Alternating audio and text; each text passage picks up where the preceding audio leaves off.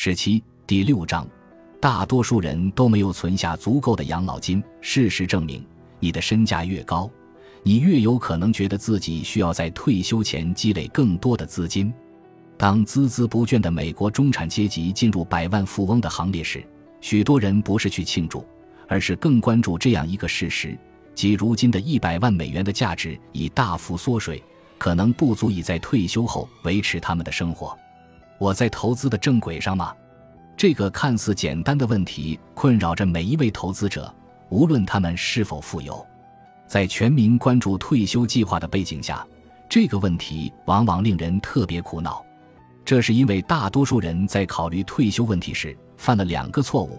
他们通常高估了他们通往幸福所需的资金数，低估了他们在将来维持现有生活水平所需的资金数。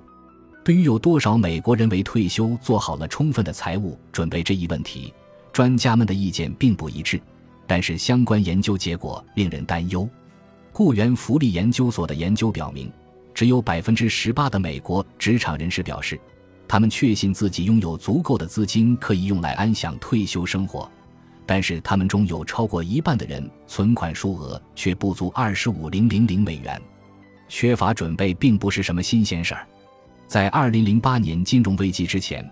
波士顿学院著名的退休研究中心开展的一项研究发现，百分之四十三的美国家庭面临无法维持退休前的生活水平的风险。现实中的大多数人并没有存下足够的养老金。我们来算一个简单的数学问题：假设你从二十岁开始赚钱，直到你在六十五岁的时候退休，并且你能活到九十岁。换句话说，你在四十五年中辛苦攒下的钱，要能够维持接下来二十五年的花销。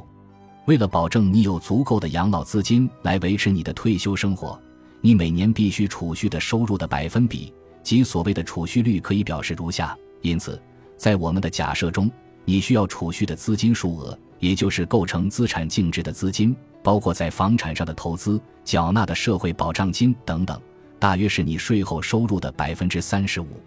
在这种粗略而简单的计算中，有一点值得注意：你所需的储蓄率会因退休金或社会保障金而略低于百分之三十五，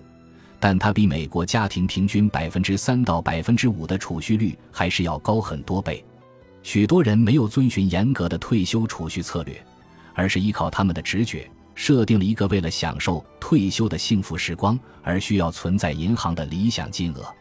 这就是我们常说的能让你向全世界宣布“我决定了”，就是他了所需的最低资产净值。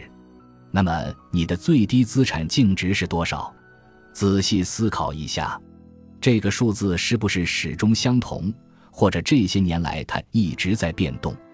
或者根本不存在这样一个数字，因为你一直认为退休后的你还能以某种形式参加工作。